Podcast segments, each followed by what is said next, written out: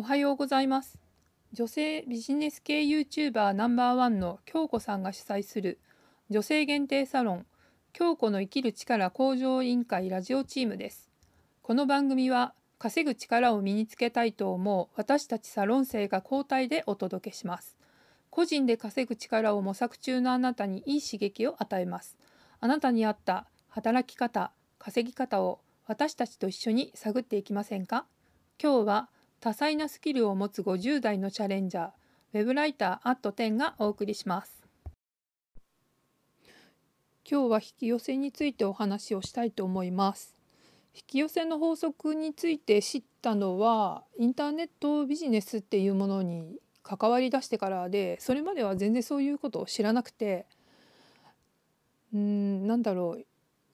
自分で思ったことを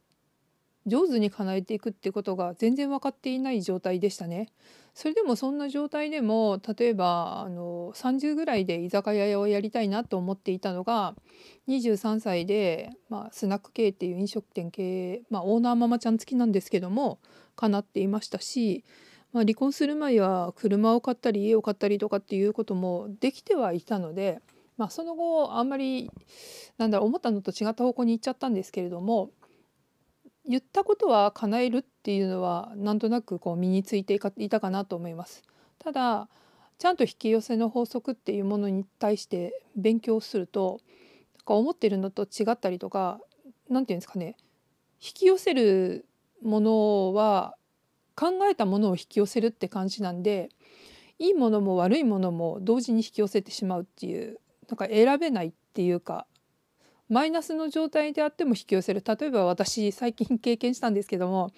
もう確定申告の時期じゃないですか。でもう計算ほんと嫌いなんですよ。もう毎年毎年この時期になると嫌だな嫌だなと思いながらやってる状態で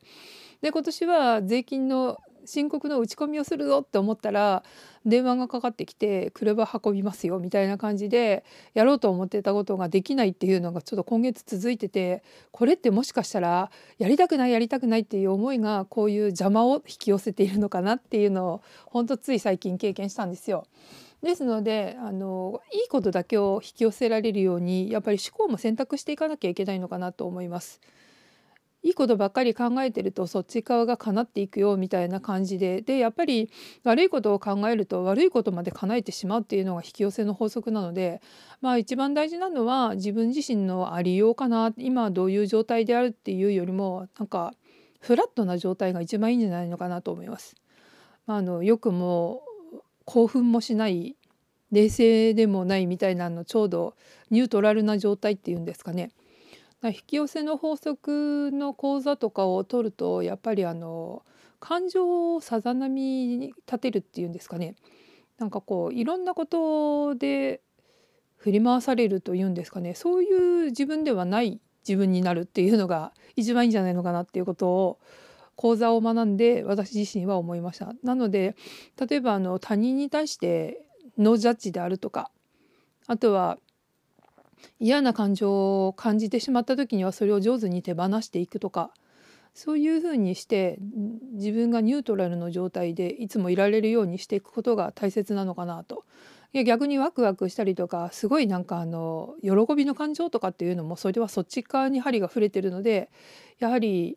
ニュートラルに戻してまあ、嬉しいことがあって嬉しい感情が味わったら、まあ、それはそれでまた手放していくっていうのがいいのかなと思います。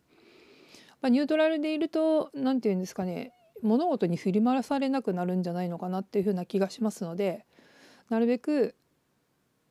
辛い感情であったり楽しい感情であったりどちらであっても振り幅が大きくなりすぎないように一旦その感情を味わったらあのありがとうと思って手放していくのがいいのかなと思います。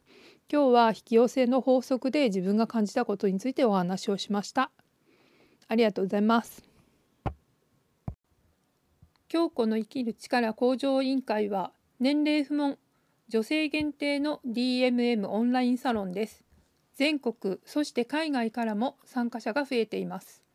副業をやっている人始めたばかりの人興味のある人仲間ができると楽しさもやる気も元気も倍増しますね。今日は京子の生きる力向上委員会のサロン生アット10がお送りしました。毎朝6時に新しい配信をします。また聞いてくださいね。それではさようなら。